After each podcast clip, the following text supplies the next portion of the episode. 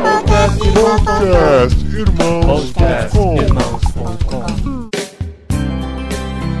Olá, pessoas!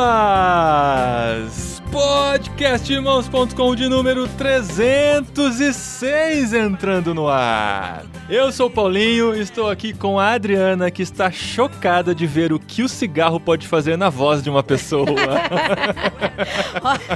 É verdade, e continua cantando ainda, né? Você vê? Eu sou a Adriana e eu estou aqui com o Ricardo Alexandre, que vai nos apresentar magnificamente o nosso querido Bob Dylan. Aê. E eu sou o Ricardo Alexandre e eu tô aqui com o Paulinho De Gaspari, que tanto procura a resposta no vento que botou o ar-condicionado no talo. Você tá com frio, é? Não, não, não. Você só pela piada. Ah, tá bom. pela piada. Muito bem, e olha só que programa inusitado. Faz tempo que a gente não fala de música, faz tempo que o Ricardo não grava com a gente. É verdade, vocês estão diferentes, né, desde a última vez. É, ó. É. Pessoalmente, presencialmente, é a primeira vez que a gente É verdade, grava. é. Agora as pessoas estão sabendo como é a sua voz de verdade. né? Ah, não é aquela conexão pilantra que eu tinha lá em, em Jundiaí. é.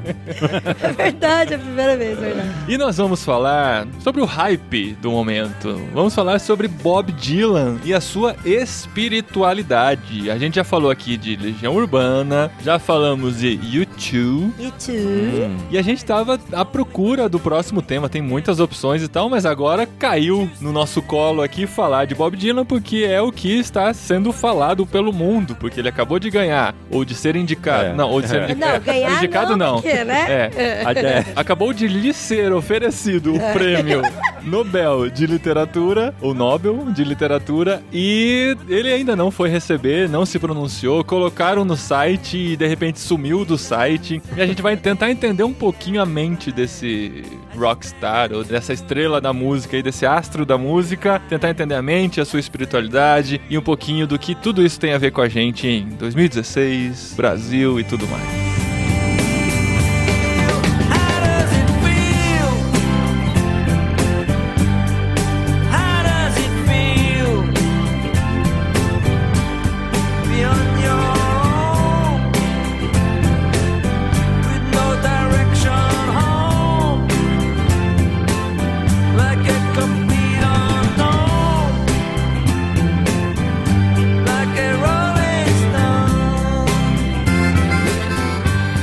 Ricardo, só pra gente falar do seu trabalho, você tem um programa na 89. Tem o programa Ouve Essa no 89, todas segundas 23h59 e tem os podcasts todos lá no ouveessa.com.br. Eu sou curador de uma noite no Sesc Pompeia até o meados do ano que vem, é o Prata da Casa, toda terça-feira eu levo artistas novos lá. Tem meus livros também, meus documentários, tem essas coisas seu todas. site, sim. né? Tem meu site, ah, quem quiser saber mais, mais de mim, né, ricardoalexandre.jor.br.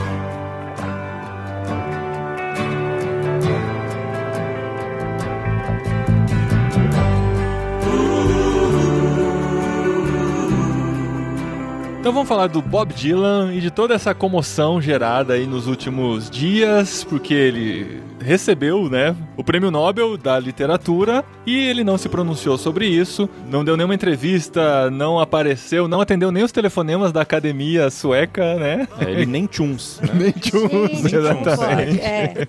Não, e a mais engraçada é que assim, todo dia, cara, é muito legal. Todo dia a academia fala, ah, porque o Bob Dylan tá ignorando. Ah, porque o Bob Dylan vai perder 3 milhões de, de dólares, euros, sei lá. Reais, é. Convertido em reais. 3 É, milhões 3 de reais, milhões de reais. Ah, porque o Bob Dylan é um Porque... aí todo dia, todo dia aparece alguma coisa. meu favorito trocadilho desse aí foi o do, do, do site Fora do Beijo, que disse que, que depois de ganhar o Nobel, o Bob Dylan tá pleiteando o prêmio Is Nobel. Muito bom. Mas o mais legal de toda essa discussão são as teorias que surgem, né? Por que, que ele não está se pronunciando? Ele é um cara enigmático. A vida dele permeia essa dúvida, né? Ninguém sabe direito o que ele pensa. Ele, ele escreve uma coisa aqui, escreve outra ali. Igual, Parece o, o, o Coringa lá do Hatch Ledger, né? Que cada vez contava, a história sobre dava a uma cicatriz, história sobre né? a cicatriz dele e tal. Não, ele fala que a família assim. dele é de Istambul, que a família dele é, da- é de outro É, lugar. ele dizia que, no começo ele dizia que ele era um órfão e que tinha passado a vida na rua e tudo. E aí Que figura, que não, né? Mas o fato é que, assim, que ele provavelmente tá lisonjeado com esse prêmio, ninguém tenha dúvida, né? Porque a escola dele é a escola da literatura. O próprio pseudônimo dele, Dylan, né? O nome dele é Robert Zimmerman. Acredita-se, né? Supõe-se que tenha sido inspirado no Dylan Thomas, né? Aquele poeta galês. Então não tenha dúvida, ele era amigo dos literatos, do pessoal da geração Beat, Allen Ginsberg, todos esses caras. E o Dylan é um cara aí com o ferramental do- da poesia, de fato, né? Agora, se estrategicamente para ele é interessante receber esse prêmio ou não, é uma coisa que um dia saberemos, né? Pois é, Ou né? não, pois né? é. Vai saber. Vai saber se tem tempo da gente descobrir. né? Porque, porque saber que ele ganhou o prêmio, eu acho que ele deve estar sabendo, né? Eu Ah, imagino não é que. será que ele não tem Facebook? Não tem tá amigos, acessando né? G1, né? Ele deve estar. algum, né? É Isso. Verdade, Parece verdade. que é porque ele não quer mesmo. Gente, mas seria muito legal, né? Se ele fosse lá receber e fazer um discurso, né? Memorável. É, ele tem esses discursos memoráveis. Tem a história do Grammy, né? Quando ele foi receber, o Jack Nicholson fez um discurso louco, laudatório pra ele. Aí ele foi lá, pegou o prêmio e falou assim: Olha, como, como dizia o meu pai. Aí todo mundo fez aquele silêncio, assim, pra ouvir a sabedoria do Dylan. E ele falou: Meu pai dizia muitas coisas.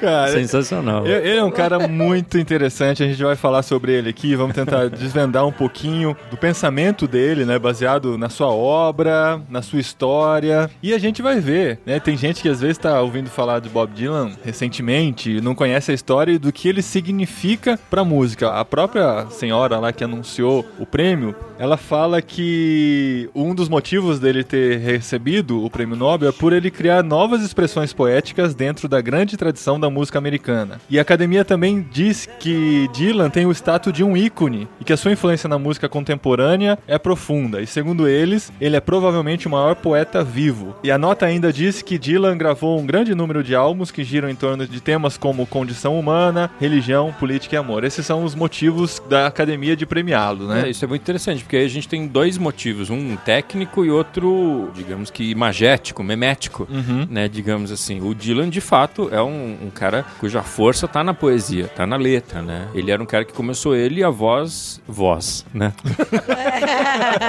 digamos que, né, a voz dele, o violão e uma gaitinha furreca e a força sempre teve na poesia, né? As músicas dele sempre eram veículos para a poesia dele. Então, de fato, ele é um cara com esse gabarito, né, digamos assim. E tem também esse lado do, da força de estar se premiando a geração dele, né? Os anos 60, de alguma maneira, Sim, sim. né? É, é bem representativo pra época É, também, né? exatamente. Porque o Dylan, na verdade, e aí é, pegando esse gancho teu, Paulinho, de, de tentar introduzir a importância dele pra quem eventualmente não conheça, ou conheça só Knocking on Heaven's Door com o Guns é N' Roses, né? Bate, bate, bate na portaria. É, tem o Zé Ramalho. Também. Que o Zé Ramalho é a versão do Bob Dylan, isso é Sim, sim.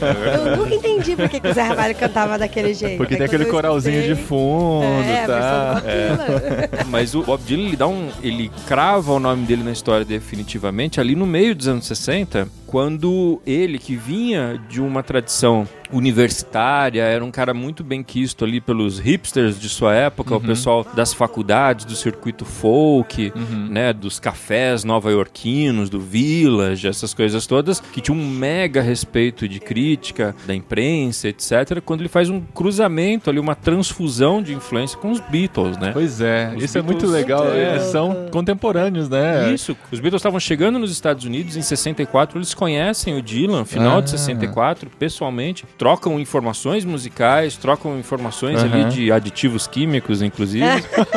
e os Beatles, aí o que acontece? Os Beatles eram uma banda pop para adolescentes com pretensões comerciais. Uhum. Era o, o outro extremo da estratosfera ali. Tem até uma coisa curiosa, né? Que o Dylan achava que os Beatles fumavam maconha, né? Porque ele falava assim, não, porque ó, eu trouxe uma maconha aí pra gente. Os Beatles falaram, como, como assim maconha, né? Aí o Dylan falou, não, porque tem aquela música de vocês que fala de maconha e tal. Aí os Beatles falaram, mas que música, né, Que cara? música, eu tô pensando. Aí ele... falou, não, I wanna hold your hand, né?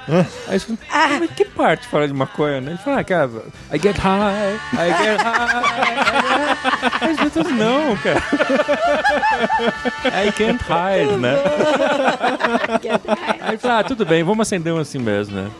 aí foi. Enfim, e aí, aí o que acontece é isso, quando os Beatles entram em 65, eles começam a mirar num público mais universitário, mais leitor, digamos assim, mais literato, e o Dylan começa a mirar num público mais pop também, que é o ano de Like a Rolling Stone, que é o ano em que ele eletrifica a música dele, que aí já é um outro capítulo da história do ocidente, digamos assim, que é os Beatles se transformando numa banda cada vez mais séria, mais pretensiosa, e o Dylan fazendo músicas que até hoje a gente conhece. Exatamente. Então, quer dizer, ali naquele momento acontece uma revolução inimaginável, assim, que a gente tá colhendo os frutos até hoje, né? Ou a gente espera estar colhendo, né? Deveria estar colhendo. É. E ele canta até hoje, né? Caramba, meu. É, Não, ele, faz canta. shows. É, ele até ele- em algum momento ele descobriu que ele é um artista de show, de palco. E, e faz pouco tempo. E ele faz show todo dia. E ele muda o repertório todo dia, cara. É um negócio impressionante. Sem contar os arranjos, né? Que pra reconhecer o que, que ele tá tocando, vai pelo menos o tempo da música, né?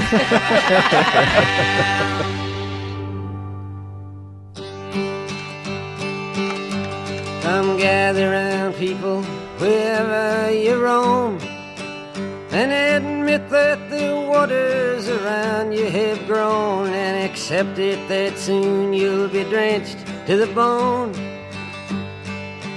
If your time to you is worth saving, then you better start swimming or you'll sink like a stone, or the times they are a changing. Só pra situar aqui a gente cronologicamente, eu gosto de ter essa visão, é bom, das coisas estarem encaixadas pra gente entender o contexto todo. Ele começou a se tornar conhecido no início da década de 60. E o seu primeiro disco é de 62, em que ele tinha apenas duas músicas compostas por ele. É, e o resto eram clássicos ali do folk, né? Músicas Aham. de velhos bluesmen ou de caras do Cara, country. e A gente tava ouvindo as clássicas antigas dele, assim, eu eu imaginava ele sentado Cara, é numa, verdade, numa é verdade. varandinha da fazenda, né? Com violãozinho e tal, aquela cena bem americana, country Aham. mesmo. Com o É, mas- rifle do lado, Com o né? rifle do Espingarda, lado. né? Então, mas isso é interessante. Para tentar transportar para a realidade brasileira, por exemplo, nos anos 60, aqui no Brasil, a música dos festivais tinha muito essa coisa de você recuperar as raízes nordestinas, né? Então tinha todas essas referências ali do homem do campo, essa coisa toda. Da mesma forma, o público universitário americano idolatrava essa coisa das raízes americanas, a legítima música americana contra a eletrificação juvenil e pop. Essa era a discussão. E o Dylan começa ali naquele, naquele, nos cafés do Village, tocando para um público universitário, né? Tanto que quando ele bota uma guitarra na música dele, isso é um heresia, Exatamente, é. né? E tem o famoso grito de Judas, né? Da É, plateia. É, então em 62 ele, ele começa, né? Em 63 ele já lança o seu segundo disco, em que ele já tem a maior, maior parte das músicas autorais. Inclusive, nesse segundo disco é que vem o Blow in the Wind, que é o- Que é o possivelmente o, famoso segundo dele, né? maior clássico É. dele, depois do É, Like depois a do- Rolling. Stone. Não, É. e o Knock Heaven's Door. Qual que é o hit Like parede do Spotify dele? É o Rolling Stone. Like a Rolling Rolling Stone em Stone. primeiro, Primeiro. Knock on Heaven's Door em segundo. É, e em terceiro Blow in the Wind. É. Mas também, né? Não dá pra dizer que é um termômetro perfeito, né? Não, não é. É, é- é só um termômetro contemporâneo. E em 66 é que ele vai trair o movimento. Isso, é. O Judas, né? Porque ah, a gente entende até o público dele, né? Se revoltar contra aquilo. Tem gente que não entende a evolução e tal. E, Não, é igual hoje a gente se revoltar com o teatro mágico, por exemplo. Não, mas é porque tinha esse fundo político ali, né? Então, pô, o Dylan, que é o arauto da legítima música com violão, está se rendendo à indústria, né? Tá querendo se vender. Era um pouco essa essa imagem ali, né? Que era a mesma discussão que estava acontecendo nos festivais ali, do Caetano botar guitarra elétrica na música dele e tudo. Era quase um, um- um reflexo disso. E, e aí acontece isso, do Dylan falar, meu, eu não tô nem aí pra isso, né? E aí o Dylan Eu tô com vontade pronto. eu tô com vontade pronto. Ele Pois era um- é, isso, muito- isso ele é. prova a carreira toda, né? Eu tô com vontade pronto. É bonito? Talvez não, mas eu tô com vontade, né? É verdade. Ele é um cara que que sempre tá, surpreendeu o público dele, né? Tanto que aí depois, isso é fantástico. Aí dois anos depois disso, em 67, ele vira acústico de novo e vira mais country do que nunca. Ele vai para um sítio em Woodstock, é, não sai de lá mais e tem uma lenda, né, de que ele teria sofrido um acidente de moto, né, e que ele quase teria morrido. Ninguém sabe se isso é verdade ou não. Mas foi a desculpa que ele usou pra não tocar em Woodstock, não foi? Ó, é possível. Foi, foi, eu li Conheci- sobre conheci isso. isso também. E não sair em turnê, porque as turnês deles, aí o The Band, que talvez seja uma das grandes bandas dos anos 60, inclusive muito recomendável aqui pro público do Irmãos.com, o The Band era a banda que acompanhava ele. O difícil é achar essa banda no Google, né, Ah, é. Porque o The Band... Depende, é verdade. Então eu vou ajudar. No Google você escreve Music from Big Pink, que era o nome do disco deles, clássico, ou Robbie Robertson, né? Que era, É. que era Ah, o certo. líder ali do The Band naquela época, já facilitou, pronto. É, e o The Band ele parte por uma carreira solo, enfim, individual ali a banda, e o Dylan vai ficando mais country, ele vai gerando ali mais ou menos o country, a country music e tudo. É uma carreira brilhante, muito interessante ali é nos anos 60. O Dylan ele fez várias revoluções para música pop e para ele mesmo, né? Tanto os clássicos, a influência dele. Os Beatles deram entrevistas dizendo assim, meu, o Dylan aponta o nosso caminho. Olha, Quer que dizer, legal. meu, o cara que apontou o caminho para os Beatles realmente, né? Não, mas a gente, a gente tem que parar pra ouvir um pouquinho, né?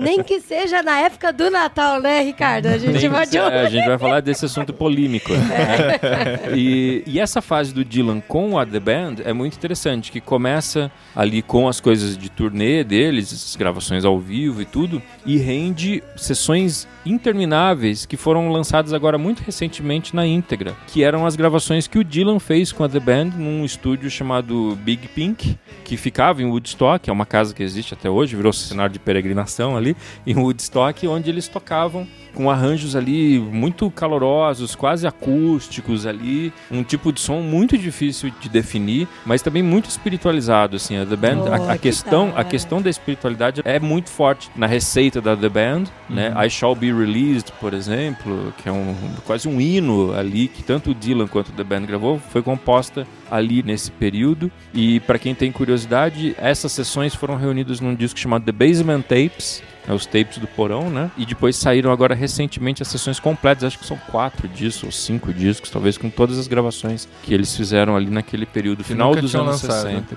E eles nunca tinham lançado ali. Que legal, hein? Que legal. Porque o Dylan nessa Caramba. época também é uma coisa interessante. Ele era um cara muito querido, muito famoso, muito idolatrado e tal, mas ele ganhava dinheiro mesmo com as gravações que outros artistas faziam dele, né?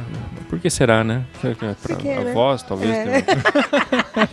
Quem há de dizer, Ah, né? é, Imagina. né? Quem- Então, quem so- os Birds, nós, por né? exemplo, gravaram The- uh, Mr. Mr. Tambourine Tambourine Man. Man, que foi um mega hit nos anos 60. Peter Paul e Mary gravou Blow in the Wind.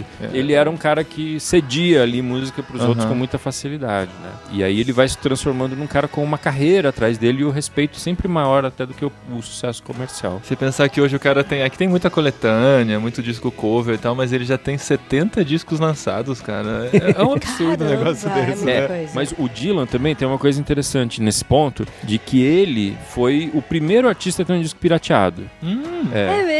É, isso, é um dos só. outros, isso é uma dos outros Isso é uma grande marca. É, um dos marcos. que é dessas sessões com a The Band. Ah. Eles gravaram tanto ali dentro daquele estúdio que o- esses tapes começaram a circular, porque também o Dylan mandava música para as pessoas gravarem, Uhum. né? E reuniram esses tapes aí e fizeram o primeiro disco pirata conhecido da história ali de 69, 70. Hum. E ele sempre teve muita produção de material não, gravado e os discos pirata começaram a se multiplicar, multiplicar, multiplicar. Até que chegou nos anos 90, ele falou: Quer saber? Eu mesmo vou lançar meus discos pirata Como assim? oficialmente.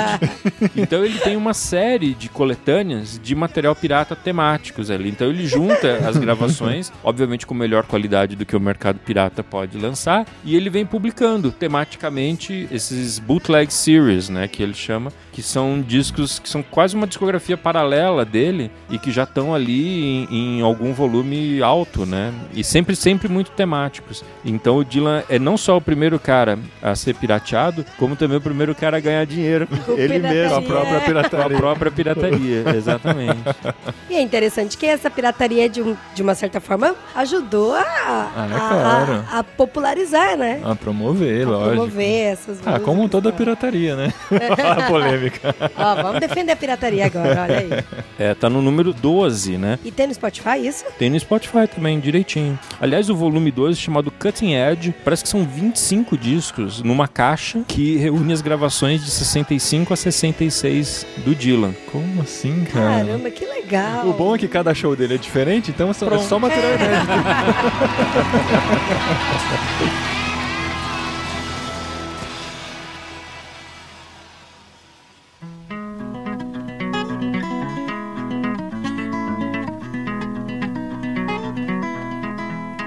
Nosso tema aqui é a espiritualidade dele, de suas músicas, e a gente já pode começar a entrar um pouquinho mais a fundo nisso. Ele cresceu numa família judia de classe média, lá em Duluth, Minnesota, nos Estados Unidos, e com essa tradição judaica que ele estava dentro dela, né, por conta da sua família. Mas em 1979, essa data eu guardo bem, porque foi quando eu nasci. Oh. Eu sou dos anos 70, desculpa aí, quem, você que não é. Ricardo também é, né? Dos anos 70. Eu sou dos anos 70, um pouquinho, pouquinho antes, não vamos né, nem enfim. entrar nesse assunto, mas Em 79, então, ele converteu seu cristianismo, é assim que a imprensa noticia, e rolou um boato dessa conversão e ninguém confirmava, ninguém contrariava e tal, até que ele comprova isso de alguma forma, lançando o primeiro disco totalmente cristão, se eu posso chamar assim, no próprio ano de 1979, Slow Train Coming. Slow Train Coming, exatamente. É interessante assim, porque a espiritualidade, ou pelo menos o, o- esse caráter mais existencialista, essas questões existencialistas sempre estiveram na obra do Dylan. Se a gente for pegar a letra de Blowing the Wind, por exemplo, né, é um homem em busca de sentido, né? Eu peguei, eu achei uma entrevista dele em 66 para a revista Playboy. O repórter pergunta para ele assim: "Você afirma que você já fez tudo o que você queria fazer. Você está atrás do que ainda?" A resposta dele é salvação. Olha que Olha legal. isso, cara. Muito Bem bom, né? antes, né? Aham. Muito bom. 1966. É o anseio do coração do ser humano, né? Exatamente. Isso é muito interessante. Aham. Então era, é uma questão ali que tá que tava premente ali no repertório dele, na música dele e tudo. Aí acontece toda essa loucura de a gente não saber exatamente o que, que é lenda, o que, que não é, mas até onde a gente sabe ou a versão corrente, digamos assim, é de que na turnê de 76 chamada Rolling Thunder Review tinha vários cristãos ali na banda dele, incluindo o T-Bone Burnett tocando baixo. O T-Bone Burnett é um dos se tornou nos anos 80, 90 e até hoje um dos maiores produtores americanos, já produziu Robert Plant, Elton John, é um cara que eu, pelo menos, se ele produz, eu tenho interesse de ouvir, assim, é uma, é uma assinatura tão forte que eu sigo o cara como produtor. Legal. E ele começou a falar da mensagem pro Dylan. E havia outros caras ali também na, na banda dele e tudo. E o Dylan conta, eu vi uma entrevista dele dizendo que ele achava tudo muito estranho, né? Tudo muito estranho. E aí ele conta uma experiência que ninguém sabe se é verdade ou se não. Como tudo que a gente tá contando aqui. é. Exatamente. que um fã deu uma cruz pra ele no meio de um show, um crucifixo pra ele, ele pôs no bolso e guardou como um presente de alguém e tudo. E ele colocou e esqueceu disso. E um dia ele tava ali meio tenso, querendo alguma coisa, né, Pra mudar seu espírito ali e obviamente ele tava se referindo às, Ah, aditivos, né? às substâncias É. estu- estupefacientes. Sim. E ele falou: "Não, hoje eu quero uma coisa que eu nunca experimentei. Era a ideia que ele tinha. E aí ele botou a mão no bolso e encontrou a cruz de novo. Segundo legal. ele, foi esse movimento que ele atribui com caráter sobrenatural que conduziu ele a chamar os amigos dele de volta e falou: Meu, conta de novo essa história de Jesus aí que eu tô interessado em Mas conhecer ele mais." conta isso? É, É? isso ele conta. Aham. Fonte não confiável, né? O próprio Dylan, né? Na sua autobiografia.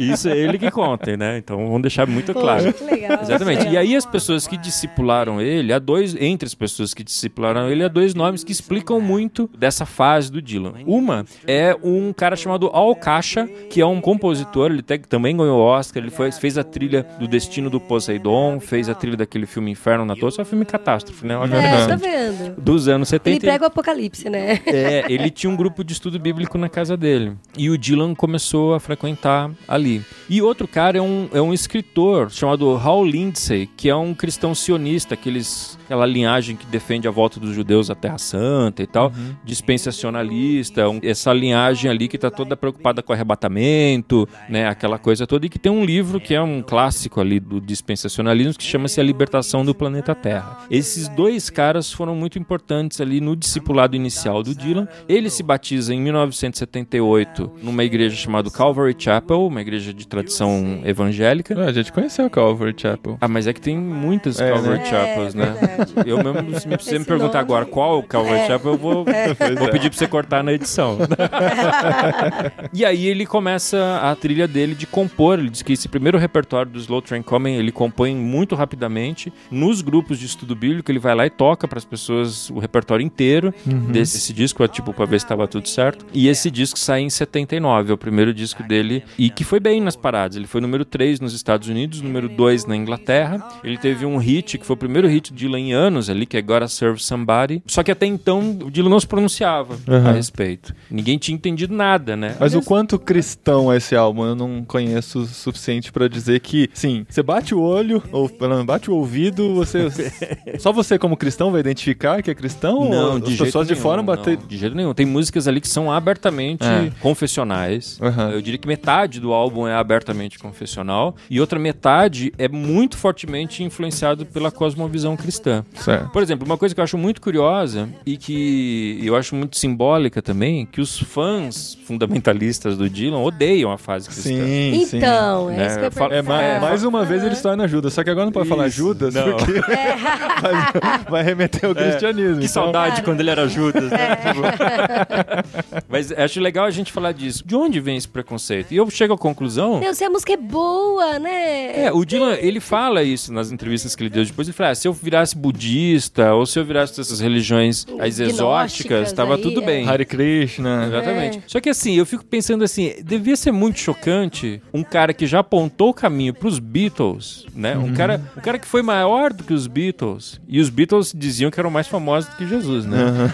O- e o Dylan era maior que os Beatles. De repente, o Dylan ajoelhado diante de Jesus. Deve ser uma coisa muito chocante pro fã normal, digamos assim, do Dylan. Aham. Só que eu acho uma coisa muito interessante, o que eu acho simbólico, é que a primeira música desse primeiro disco cristão é Gotta Serve Somebody. Gotta Serve Somebody é você vai servir alguém. Uhum. E a letra fala isso. Você pode ser um rockstar, você pode ser um campeão de pesos pesados, você pode ser um empresário, você pode ser um homem muito rico, mas você vai servir alguém. Seja Deus ou seja o diabo, você vai servir alguém. Caramba, muito claro, então. Muito, muito incrível, claro. né? É Aham. incrível. E é uma abordagem muito diferente. Continua uma abordagem muito questionadora, como sempre, do Dylan, muito inteligente, muito bem construída, as imagens incríveis. E eu, apesar da minha visão ser muito contaminada nesse assunto, por eu ser cristão, eu acho que são três dos discos mais interessantes do Dylan. E eu tenho amigos meus que são fãs do Dylan, não sei se eu tenho autorização para citar o nome deles, que não são cristãos, que me falam assim: por que, que as pessoas têm tanto preconceito com esses discos que são Ah, ótimos? São ótimos, né? Eu falo, cara, é difícil explicar o preconceito humano, né? Mas são discos muito interessantes. Mas pra alguns o Slow Train Coming é até reverenciado, né? O You Gotta Serve Somebody ganhou o Grammy em 1979. Eu abro uma discussão ali pra produção, começo dos anos 80, putz, aquele som era muito ruim, era tipo meio super produzido ali, umas coisas meio flácidas. Mas as músicas são muito boas, as letras são incríveis, tem coisas ali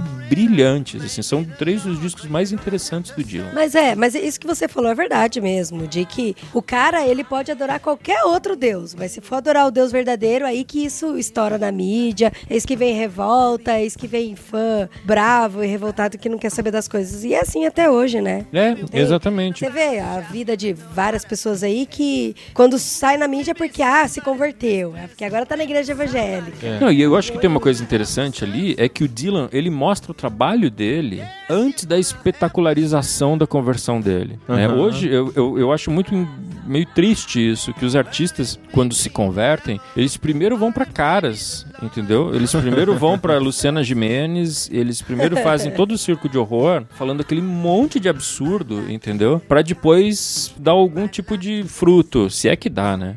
É, o Dylan não, cara, ele fica um ano sendo discipulado com, né, a gente pode até discutir ali a- as tradições que discipularam ele, se a gente concorda ou não, mas o fato é de que ele lança um disco muito impactante, com um discurso muito forte, muito coeso, muito hábil ali, muito bem fundamentado. E aí depois ele vai dar entrevista a esse respeito, né? E são entrevistas muito tensas ali, porque ele fica o tempo, as pessoas ficam atacando, basicamente, né? E aí onde a gente vê essas frases dele, assim, que ele fala assim, cara, se eu, se eu tivesse me convertido ao budismo, tava tudo bem, né? E ele fala, as pessoas são antirreligiosas, mas Jesus não é religião. né? Ele tinha uma visão muito clara. É- Essa, toda essa discussão que a gente fica falando de, de, de cristianismo religioso, né? Para usar o termo do Bonhoeffer, já estava ali. Ele já estava praticando isso com muita clareza. Às vezes até sem conhecer o que ele tava fazendo de fato, né? Mas era a vida dele. Por outro lado, ele era um cara que tinha alguns lances típicos dos newborn Christians, assim, né? É, ele... Dos neófitos, né? Dos neófitos. Neófitos, a, a bom. primeira turnê dele, ele tirou todas as músicas clássicas do repertório. É, é igual quando a pessoa se converte e quebra todos os discos, né? E aí, ele, nessas entrevistas que eu li, ele dizia assim: não, eu só quero cantar músicas que tenham sido dadas a mim por Deus. Olha só. Até que um dos discipuladores dele falou: Não, mas Dylan, Mas você acha que Blow in the músicas, Wind, quem que foi que te deu? Né? Sim, ah, você acha que o seu talento veio da É, você onde? acha que vem de onde? veio da onde? É Exatamente. verdade. Disseram pra ele que falou, cara, não tem nada no teu repertório que seja anticristão ou que seja algo que deponha contra a tua fé. Então e aí a segunda turnê dele ele já começa a misturar com o repertório clássico, mas ele às vezes ele parava o show pra pregar. Isso era muito chocante mesmo, porque eu fico tentando imaginar de onde vem esse preconceito, tentando pensar com a cabeça do preconceituoso. Eu acho que tem muito disso, de que o Dylan era um cara que apontava caminhos mesmo, e de repente ele era um cara que estava de joelhos diante de um ser imaginário, conforme os ateus dizem, né? É, devia ser muito chocante mesmo. Gente, e aí eu fico pensando, por que que ele não quer ir lá receber o Nobel de Literatura? Será que isso também não... A Adri tá, tá incomodada até agora. Porque Segura. pra mim é tão fácil, porque provavelmente ele vai ganhar passagem de avião. Não. A discussão é mais o que ele tá querendo passar com esse silêncio. É isso mesmo. Que mensagem ele tá Ah, querendo sim. dar, entendeu? Não é preguiça de ir lá Não, de ganhar não. passagem de avião. Eu sei que não, né, amor? É, Mas tem algumas mensagens interessantes, porque- né? O Dylan era, por exemplo, o Allen Ginsberg nunca ganhou o Nobel, né? É, será que ele tá querendo dizer, não, que palhaçada é essa? maior, Vocês vão dar pra é. mim, não vão dar, sabe? Uhum. Pode ser. Quem, quem há de dizer, né, o que passa pela cabeça do Dylan? né? Ou pode ser até um protesto americano dele, de pensar que desde 1993 nenhum americano ganhou o Nobel e vários foram ignorados nessa época, né? Que teve muitas coisas grandes da literatura americana e tal. São essas as teorias da conspiração que estão sendo levantadas né, nessa época. Mas a Adri tá levantando isso porque poderia ser um bom testemunho, né? É, sim, de falar, dele fazer um discurso memorável. E, Não dá pra se esperar É, muito. aí já esperar muito demais, né, gente? e não só isso, mas da obra dele se tornar mais conhecida. A gente zoa com os discursos dele, mas nesse do Grammy, né, que o Ricardo citou, que ele diz que o pai dele dizia muitas coisas e tal, e a galera riu, mas depois do silêncio ele fala que meu pai dizia que é possível que as coisas fiquem tão impuras nesse mundo que meu próprio pai e minha mãe me abandonem, mas que se isso acontecesse, Deus iria continuar acreditando na sua própria habilidade para conectar caminhos. Caramba. Olha que da hora. E ele termina o discurso com essa palavra, a galera vai a delírio e tal, e ele sai com seu jeito matuto de ser e deixa todo mundo aí boquiaberto pensando o que, que ele queria dizer no fim, né?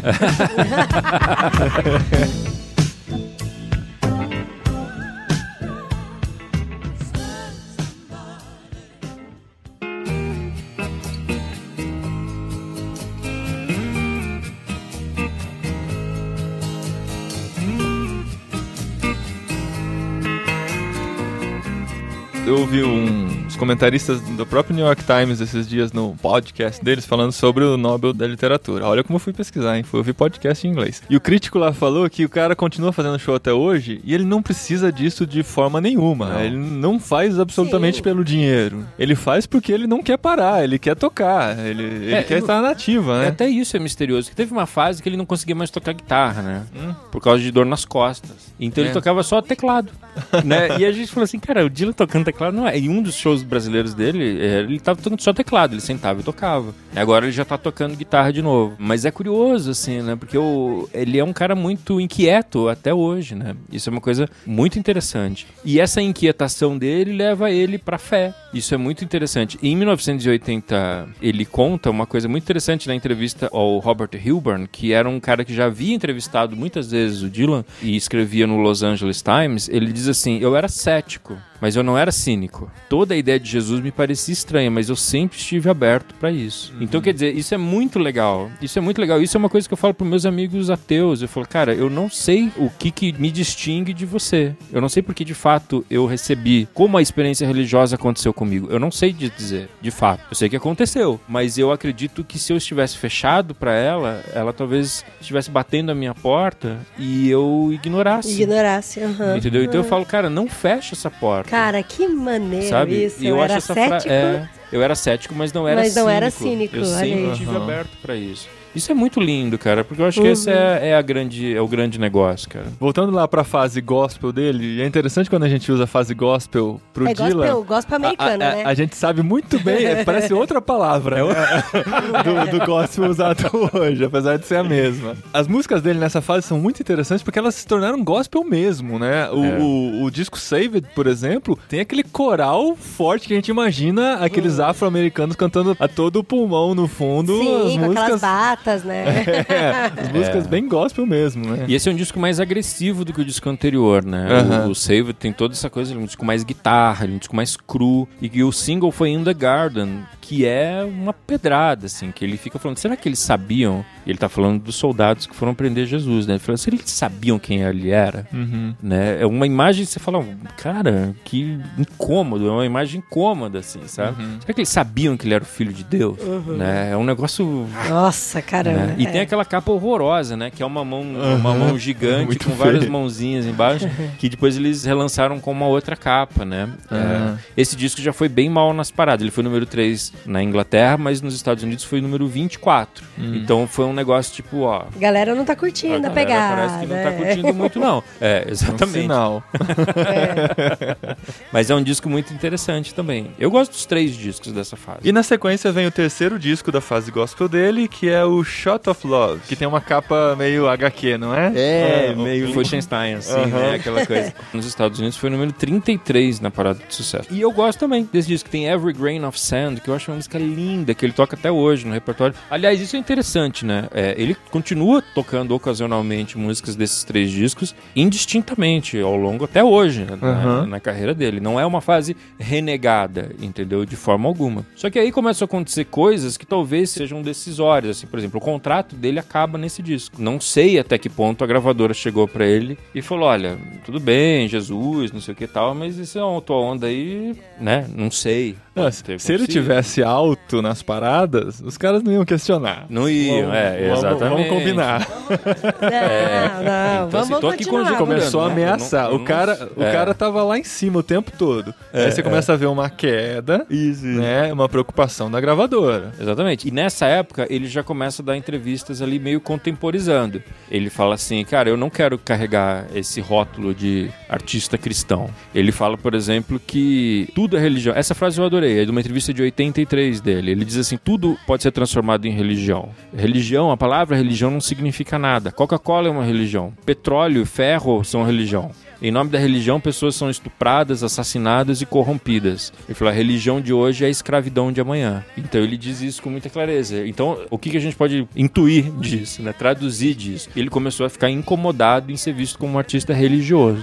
E isso é uma discussão muito interessante e muito válida e muito atual, assim, né? O quanto é interessante para um cara que tem uma mensagem a passar que ele fique restrito a um, a um cercadinho ali, né? É, isso é, é muito interessante. Sim. Entretanto, ele diz assim, nessa mesma entrevista de 83, ser ou não ser um artista cristão não é relevante agora. Aquele período foi parte da minha experiência de vida. Tinha que acontecer, né? Então, é o mais próximo que eu vi de uma avaliação dele a respeito dessa fase tida como cristã. E aí ele grava o disco Infidels, que é o disco que tem Jokerman, né? Que é uma música cheia de imagens bíblicas, mas em um disco que não tem nada a ver com essa cosmovisão cristã assim. Ah, o que eu li aqui é que com o disco Infidels de 83, Dylan afasta-se da fé cristã. É a opinião aqui do Wikipedia. Volta-se inesperadamente para suas raízes judaicas e parece reencontrar certo equilíbrio artístico. Eu, Gente, adoro, eu é- adoro essa... tra- é, umas essa- coisas assim que. Esses adjetivos, né? É, é a deixadinha, né? Deixadinha. Sempre tem uma deixadinha. Parece a revista Veja. Aí ele tem resultado com isso, né? Pelo menos. O disco é bem recebido pela crítica e é considerado seu melhor álbum desde Desire. É, eu discordo, mas enfim, eu entendo que as pessoas acham isso, principalmente essas pessoas preconceituosas.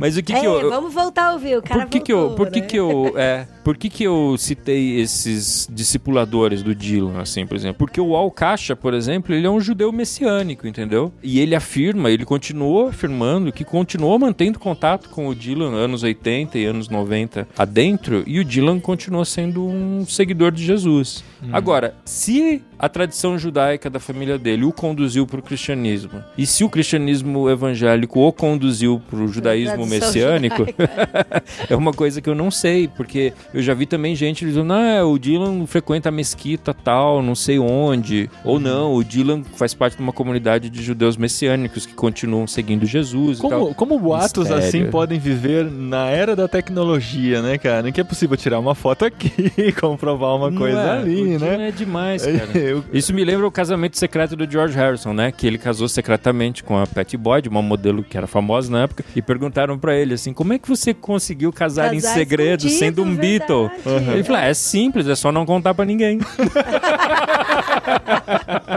Muito bom. E eu acho que é um pouco isso. É só não contar pra ninguém. É só não pôr na cara que as pessoas não vão saber em qual igreja você vai, cara. Então, você acredita que o seu coração cristão está presente na sua carreira a partir daí também? Você sente Cara, isso em sua, sua obra? Cara, eu não sei, cara. Eu eu- Meu, quem há de descobrir, né, o que passa na cabeça do Dylan? O que eu posso dizer como sinais é assim: ele não trata os discos cristãos dele como, por exemplo, o Tim Maia tratava a fase do universo em desencanto dele, entendeu? Como? É, Tipo, o Tim Maia quebrou as masters do disco, ele Ah, pagava, tá. tacou fogo, proibiu, fez jurarem que nunca mais iriam relançar e ia pra imprensa tirar sarro dele mesmo na época que ele era convertido. O Dylan nunca teve. Ele continuou tocando músicas desse repertório a vida inteira, entendeu? Se você pesquisar ah, os clássicos ali dessa fase, Gotta Serve Somebody, Every Grain of Sand, tem gravações dos shows do ano passado, desse ano, dele tocando essas músicas. Em 2013, se eu não me engano, ele lança um disco de Natal, né? 2014. 2014? Aê, disco de Natal. Não, um disco de Natal. E todos sabemos que o Natal não é uma data judaica, né? Aham, então, é Pelo- isso, isso isso- que me intrigou. Mais isso a gente ainda. tem certeza.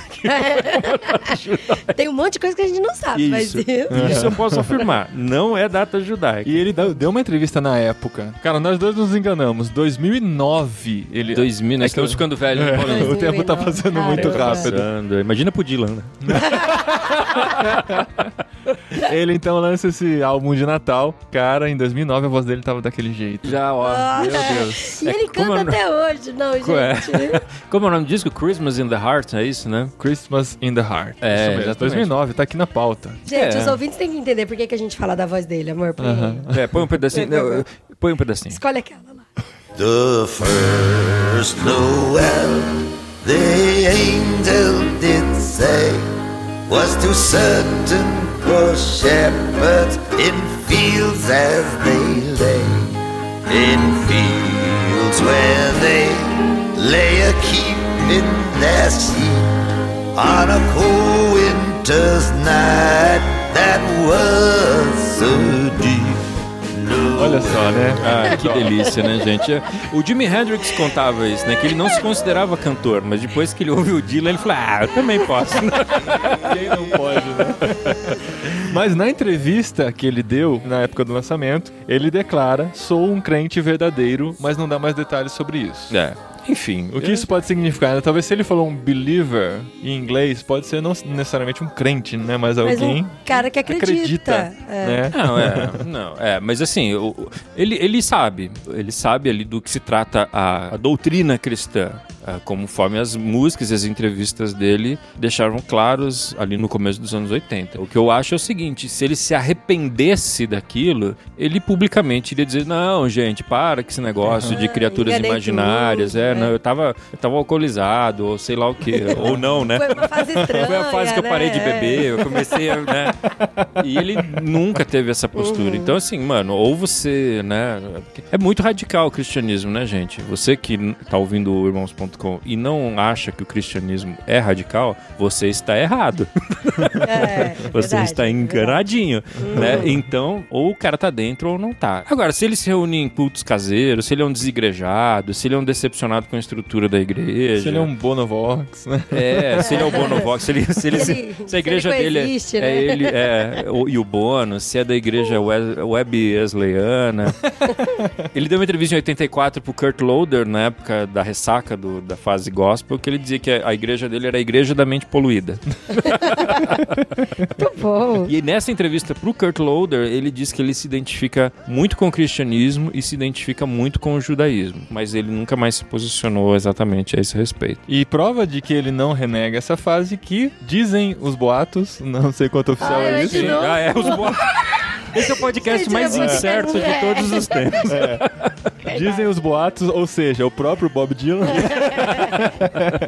que para 2017 está preparando uma caixa, uma compilação, uma compilação, ou sei lá, todo o repertório dele da fase gospel. Exatamente, vai ser o próximo Olha, pra volume. 2017 já, É o próximo que volume da Bootleg Series, né? Que é a. série de discografia paralela do Dylan, né? Que é sempre temático, né? Conforme a gente falou aqui. E o tema que ele quer abordar é justamente essa fase evangélica aí dele. Espero que tenham as versões mais cruas, né? Porque uma das coisas ruins desses discos é a superprodução, aquela coisa anos 80, aquele som anos 80 super produzido que é muito difícil de ouvir agora. Mas se ele vier com as demos ali, provavelmente a gente vai ter coisas lindas ali. Que legal.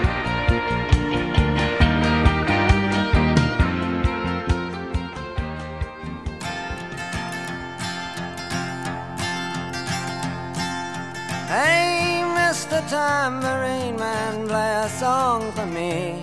I'm not sleepy, and no place I'm going to. Bom, nosso tema aqui é discutir realmente a espiritualidade dele, mais do que como ele pensa hoje, o que ele pensa e qual a postura dele como cristão ou não nos dias de hoje, é entender da sua obra e entender como foi importante para ele não ter esse rompimento tão radical e continuar sendo a pessoa que ele era como músico, como compositor, como artista de forma geral e até de forma enigmática conseguir influenciar as pessoas no meio que eles estão, né? Porque como o próprio Ricardo falou, hoje em dia muito se acontece quando alguém tem um encontro com Cristo, fecha as portas, a maioria das portas que tinha abertas para se dedicar e às vezes trabalhar dentro de um nicho que vai ouvi-lo, mas que não É. necessariamente vai ser transformado pelo que está sendo feito, né, na vida da pessoa. Então, eu acho legal, assim, que ouvindo o Ricardo falar que ele apontou o caminho pro Beatles, de uma certa forma ele continua apontando o caminho pra outras pessoas do jeito dele e não essa coisa radical de agora eu sou diferente, de quebrar e, e negar e renegar toda a fase anterior dele. né? O interessante dos atletas de Cristo, a gente conhece o Alex Dias Ribeiro, uma das coisas que ele fala pra gente, inclusive no programa que a gente já gravou com ele,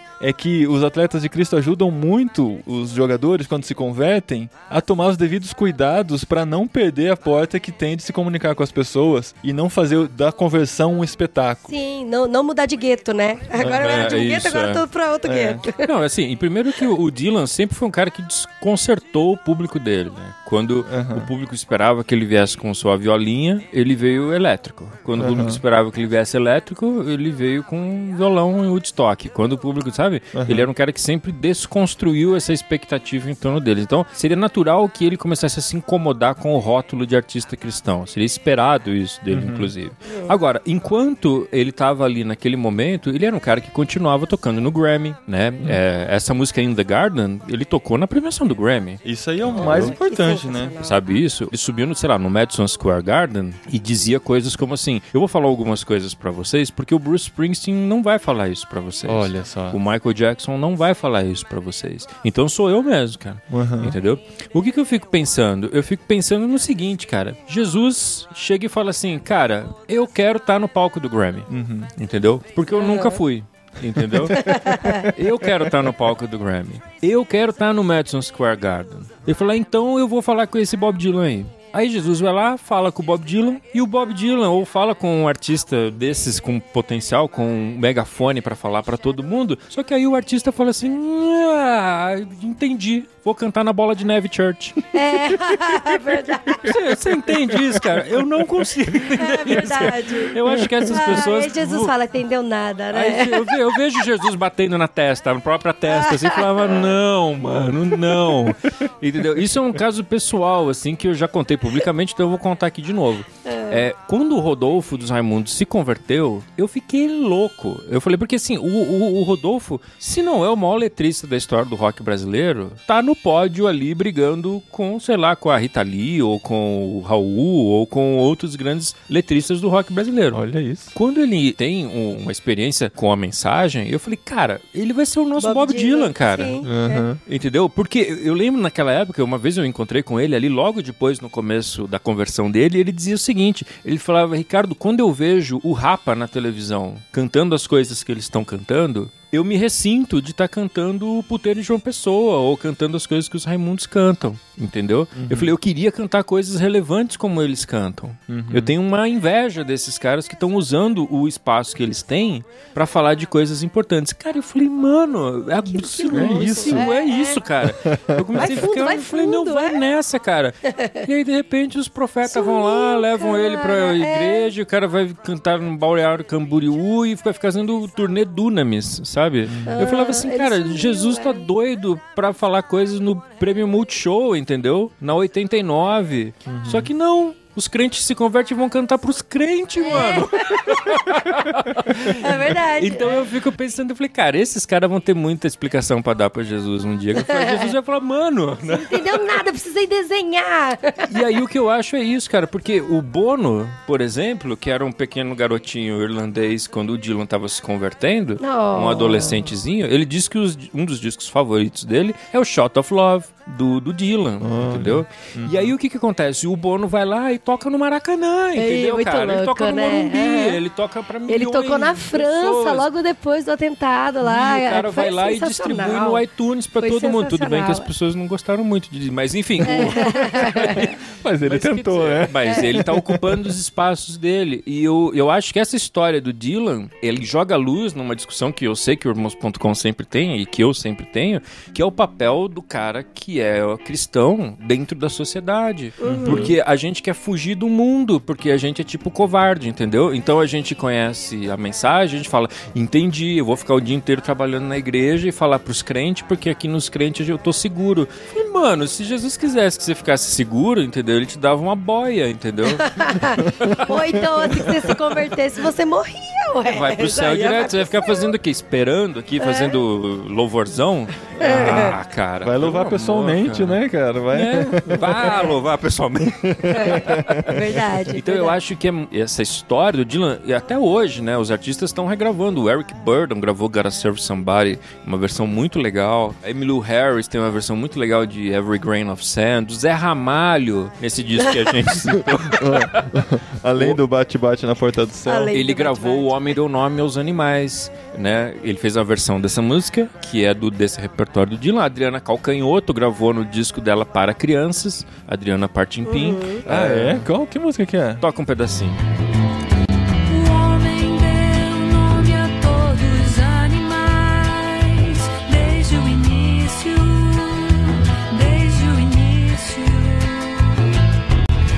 Olha só, cara, eu não conhecia essa música. Muito legal. Então, Olha, quer dizer, chegando até a gente. É um cara que sabe de se comunicar, é um cara que tem um veículo para se comunicar e, surpresa, se comunica. né? Apesar de não dar entrevista e não receber o prêmio Nobel, né? É. Mas eu tenho certeza que, na perspectiva de você conseguir transmitir teus valores, transmitir a mensagem, transmitir o caminho, cara, essa experiência do Dylan com a espiritualidade cristã somada à própria espiritualidade da obra completa do Dylan, que era um cara que tinha valores transcendentais ali na música dele o tempo todo, é um baita sinal, cara. É um baita caminho pra quem é seguidor, cara, da- do caminho. Que legal. Cara, que da hora. Olha, isso é, é- é um exemplo mesmo, né? É não só o que o, o Dylan faz mesmo, mas essa reflexão que você trouxe pra gente mesmo, Ricardo. Porque o que a gente sempre vê mesmo é essa mudança de, de clube, né? Porque eu era de um clube e agora eu tô em outro clube. Mudança de target, né? É. É, E, aí a gente tem que continuar o que a gente tá fazendo, os nossos relacionamentos, porque às vezes, sei lá, não sei se as pessoas se confundem com relação a de não se assentar a roda dos escarnecedores, aí eu tenho que ficar em pé e, ou me sentar em outro lugar, sabe? Mas e a, não- a gente tem que fazer é. a diferença. Eu né? realmente não entendo. Eu acho tão estranho isso que aqui eu não consigo nem explicar o que passa na cabeça das pessoas. O que eu sinto é isso, assim, de que a gente tá mais confortável dentro da igreja. E na verdade a estrutura eclesiástica ela é especialista em tentar nos convencer de que o reino de Deus é igual à estrutura eclesiástica. Aham. Entendeu? Por quê? Porque as pessoas vivem disso, né, gente? Vamos, né, falar a verdade. Então, as pessoas dizem, não, se você quer trabalhar para Deus, o que, que você faz? Você trabalha para os nossos acampamentos, para nossos nossas convenções, Vai tocar vai igreja, tocar na é. igreja. Falo, não, não vai tocar na igreja, mano. Vai tocar no Multishow, cara. Vai tocar na MTV, Se você já Madison foi Square convidado pra tocar, não, não É, cancela, então, né? pior ainda, né, cara? Se o cara tava lá, o cara tava lá, gente. Não, é. Não pode, cara, sabe? é, o cara tava lá, aí ele falou: Não, eu vou tocar na bola de neve. Ah, então vai, vai. Eu lembrei, eu lembrei outro dia que a gente tava conversando aqui na igreja e alguém perguntou pra você como que é ser cristão no meio do rock brasileiro, né? Nesse meio do rock brasileiro. E aí eu fico pensando, imagina se o Ricardo, tipo, sumisse também. Ah, vou virar jornalista da, É, da da revista. Eclésia. É que isso tem a ver com a sua vocação, né, Ricardo? Você é jornalista, sempre esteve ligado com a música. Quem não conhece, talvez a gente apresenta no final do programa. Isso. E é uma crise que você vive mesmo constantemente, né? De saber que o seu lugar é lá. E você está servindo a Deus lá e está sendo de- é. luz lá. Imagina é aí as que pessoas você está. questionando, tipo, Ricardo, nossa, como ele pode ser crente e viver nesse meio? Então, mas eu acho louca também essa pergunta. Porque, por exemplo, eu tenho amigos que são vendedores da indústria farmacêutica, né? Mano, a indústria farmacêutica é muito mais de satanás do que o rock, cara. Entendeu? Outro, outro dia me perguntaram isso também e o cara trabalhava no banco. ah, ô louco. Eu falei, cara, o que que escraviza mais as pessoas, o rock ou o, ba- o, né, ou o banco? É, o banco. Eu falei, o banco, Os cara. juros, é verdade. Banco então, é do mal, cara, é do, total. mas tudo é do mal, na verdade, né? Então é, é isso, cara. Ou você acha que não, né? A indústria da cerveja, ou do, do cigarro, ou do banco. Não, banco, tipo, a indústria financeira, cara, é muito mais escravizadora. Aí que tem que ser crente de verdade. Tipo, não, não, não. Tudo bem que eu vou perder minha meta desse ano, mas eu não vou empurrar esse produto pilantra pra pessoa. Aí tem que Verdade. ser macho, cara. É, verdade, Entendeu? verdade. E voltando lá pra You Gotta Serve Somebody, acho que vai ser o hino desse podcast, porque tem tudo a ver com o que a gente tá falando aqui. Olha só o que ele diz: você pode ser um pastor com seu orgulho espiritual, pode ser um vereador recebendo suborno por fora, pode ser um barbeiro, você pode saber cortar bem o cabelo, pode ser o amante de alguém ou herdeiro de alguém, mas você vai ter que servir alguém. Realmente, você vai ter que servir alguém. Bem, pode ser o diabo ou pode ser o Senhor. Mas um dia você vai servir alguém.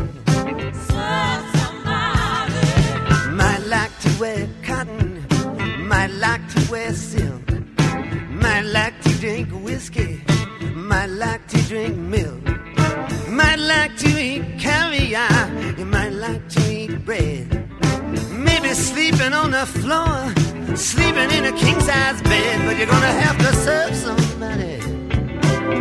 Yes, indeed, you're gonna have to serve somebody.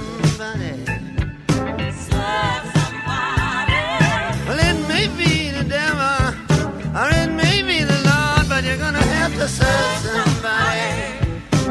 Bom, legal, gente. Tenho certeza que esse programa vai deixar muita gente curiosa de ouvir Bob Dylan. Vai entrar no, Nossa, cara, no já tô no Deezer, Spotify, Spotify, aqui, Apple né, Music. no Deezer. A gente tem essa facilidade hoje, né, cara, de acessar todas essas coisas livres da pirataria, né? Felizes por É. tá pagando por isso e ter A acesso gente a esse podia fazer uma playlist e grudar aqui nos irmãos.com embaixo. Fechou. né? Nossa, Fechou. Ricardo, ó, o primeiro que eu quero ouvir vai ser o Integarden. Mas tá pedindo pra eu fazer? Lógico. Mano, testando o que que eu faço. Eu Ah, meu Deus. Tá bom, like então Eu vou fazer uma playlist da espiritualidade do Dylan e você. Perfeito, cara, Pronto. perfeito. Fechou, Spotify aqui, fechou. link aqui no post, até segunda-feira tem que estar pronto, tá? Ah, meu Deus. Fica a dica. Tá bom. Fica a sugestão. muito obrigado. Programa muito interessante. Eu aprendi muito. Eu Nossa, conhecia é. rasamente. Eu já tô aqui com a, Indergarden aqui pra eu ouvir, assim que acabar esse programa. Idegari. E, In the e- Garden. e o Christmas, né, também, que eu Ah, quero. tem o Christmas também. tá, aí você pode pular, tá? Deixa lá pro final. É, tá? Isso. In the Garden não é aquela do Inário, né? Ah, tem verdade. aquela do Inário, Tem. né? Que não é outra, outra música, tá? Beleza, gente. Fica mais um pouquinho aí com Bob Dylan Valeu. e a gente se vê no próximo. Ou se ouve. É.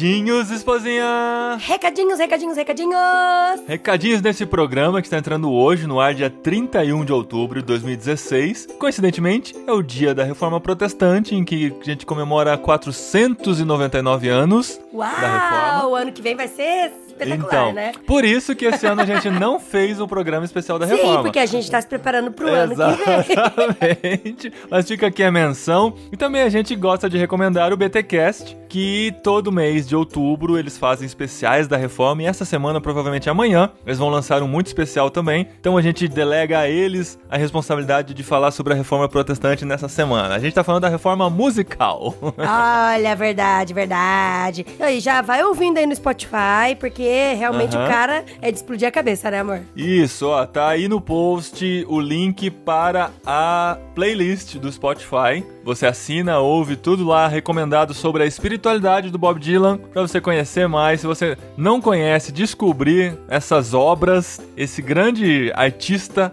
e para você que já conhece, talvez se aprofundar desse lado que talvez você ainda não conheça. É, talvez. É tudo assim esse programa, talvez, né? é. Esse programa, programa das incertezas, falando de Bob Dylan. Mais uma vez agradecer ao Ricardo, que prontamente veio lá de Jundiaí pra cá só pra gravar o programa. Obrigado mesmo, foi, Valeu, Ricardo. foi muito especial, sempre tá junto com a gente, nosso amigo mesmo. Obrigado mesmo, Ricardo. Ajudou a gente a comer brigadeiro. É, vocês não viram, mas assim, quando parecia que a gente tava de boca cheia durante a gravação, É porque a gente tava mesmo. comendo brigadeiros, fazendo gordices pra comemorar o programa anterior, que foi sobre alimentação descomplicada. Ela deixou a gente comer de tudo. É. e por falar do programa anterior, eu gostaria de agradecer todo mundo que comentou. Isso mesmo, muita gente comentou, tanto no post quanto Quanto no Telegram, né? Telegram. Gente, ainda até ontem no Telegram tava Aham, falando. Rolaram altas discussões sobre tudo que foi falado lá, mas a gente, pra agradecer de coração, queremos citar todas as pessoas que comentaram aqui, que começou com o Thiago Ibrahim dizendo que é magro de ruim. É, depois o Vinícius Grimaldi comentou também. O Leonardo Romano, Aí a nossa nutricionista Carol Viola comentou bastante, né, amor? aham, ela participou também. A Simone Santos, lá de Maringá. Abner Lobo, Lourival Neves Gonçalves. Júlio Heleno. Denise Machado, que falou de algumas controvérsias aqui. Gente, esse assunto é controverso. Não tem como a gente dizer que é uma ciência exata, né? Cada vez saem novos estudos, novas opiniões, então a gente tentou dar uma linha de raciocínio para você aprender a se alimentar, saber o que é importante, o que não é, o que você pode valorizar, o que não é. Então essa controvérsia realmente existe, mas acho que a gente deu um norte legal para você pensar no assunto. Então obrigado pela opinião também, Denise. Rafael Silva. O Rafael é médico e ele deu várias referências aqui, colocou vários links falando sobre alimentação, atividade física, diabetes, câncer, enxaqueca, leite, carne e, e carne e muitas coisas aqui. Eh, Recomendou até documentários pra você assistir e conhecer é, mais. Foi, foi quase um artigo científico. É. Mas muito bom, Rafael. Muito bem comentado. Elias Paiva, Marco Aurélio, Osman Baena, Cristiano Almeida, Ismael Batista Kiko de Angra. e a Renata dos Santos Souza. Muito, muito obrigado a todos vocês que comentaram. Vocês abrilhantam o conteúdo do nosso programa. Você também pode comentar e participar do nosso grupo do Telegram, que tem o link aí no post. E sobre outros programas, marido gravou o programa essa semana, né, amor? Pois é, a gente tem aqui agora o nosso quadro Prata da Casa, em que a gente fala nossas participações em outros podcasts. Mas eu gravei com o pessoal do Juntos em Um no podcast 2 em 1, acho que agora eu acertei a ordem das coisas. E esse programa, se tudo correr bem, como tudo aqui nesse programa é incerto, Assim como a gente indicar o Juntos em Um também, é, isso. é, pode ser que amanhã entre no ar um programa que a gente fala sobre tecnologia. Eu gostei muito Nossa, o programa conteúdo. ficou muito bom, viu? Muito bom. Eu não participei, mas eu ouvi da É. porta do quarto. É um programa assim que ficou com cara de irmãos.com, é, com o nosso jeito de conversar mesmo. Eu falei bastante, que é realmente a área que eu estudo e gosto bastante, tecnologia dentro das igrejas, né? Como as igrejas têm utilizado essas tecnologias. Então vá lá no 2 em 1. E outro programa que nós não participamos, mas fomos citados e a gente precisa fazer alguns esclarecimentos aqui. Não, gente, olha a palhaçada. O No Barquinho faz um programa sobre amizade. Eles citam a gente, fala mal da gente e a gente tá presente. Sem nossa Olha que autorização. absurdo. Como falar mal de uma pessoa sendo que a pessoa não tá junto? Pois é. Então, assim, eu queria dizer que tudo que eles disseram foi mentira, principalmente no que se refere, como diz a, a Dilma, principalmente no que se refere ao meu problema com os jogos de É tabuleiro, tá verdade, bom? verdade, É. verdade. E assim, sobre o Abner, é, não sei se vocês repararam que nos últimos programas sobre música ele participou. E assim, nesse Esse aqui. não deu pra chamar, não deu. não É, deu. nesse aqui ele não estava presente, você É. deve imaginar o motivo, talvez aí. Fica aí, fica aí pra você imaginar por que, que ele não esteve presente, tá bom? Só esse recado que eu dou. Não, o Abner não sabe se é do Bibo, se é nosso, se é do No Barquinho. Então ouçam lá também o programa de amizades do No Barquinho, ficou muito divertido, uma reflexão muito legal. Tem um de amizades também, irmãos.com, há muito tempo que a gente fez. Tem um delas também, então assim, é um tema que sempre tá aqui em pauta, porque é algo que a gente pensa bastante. Curta lá também no Barquinho. Sim, seu No Barquinho não é muito criativo, mas escuta lá, é legal. E se você é de Piracicaba ou região Piracicaba, minha cidade querida onde nasci, Piracicaba que eu adoro tanto, cheia de flores, cheia de encanto, no próximo sábado, dia 5 de novembro, participarei da conferência missionária da Primeira Igreja Batista de Piracicaba. O link tá aí no post para você se inscrever se quiser participar. Vai ter uma galera legal lá pensando e falando sobre missões. Então, se você participar, vem falar com a gente, vai ser legal. A gente curte muito conhecer quem nos ouve quem nos conhece, tá bom? E quem sabe, né, conhecer a pamonha Piracicaba? Porque até hoje eu só ouvi falar. Sério? Você nunca comeu pamonha de Piracicaba? Não, fofo, você nunca levou pra mim, nunca deu pra mim. Eu nunca ouvi, só ouço falar, é igual caviar.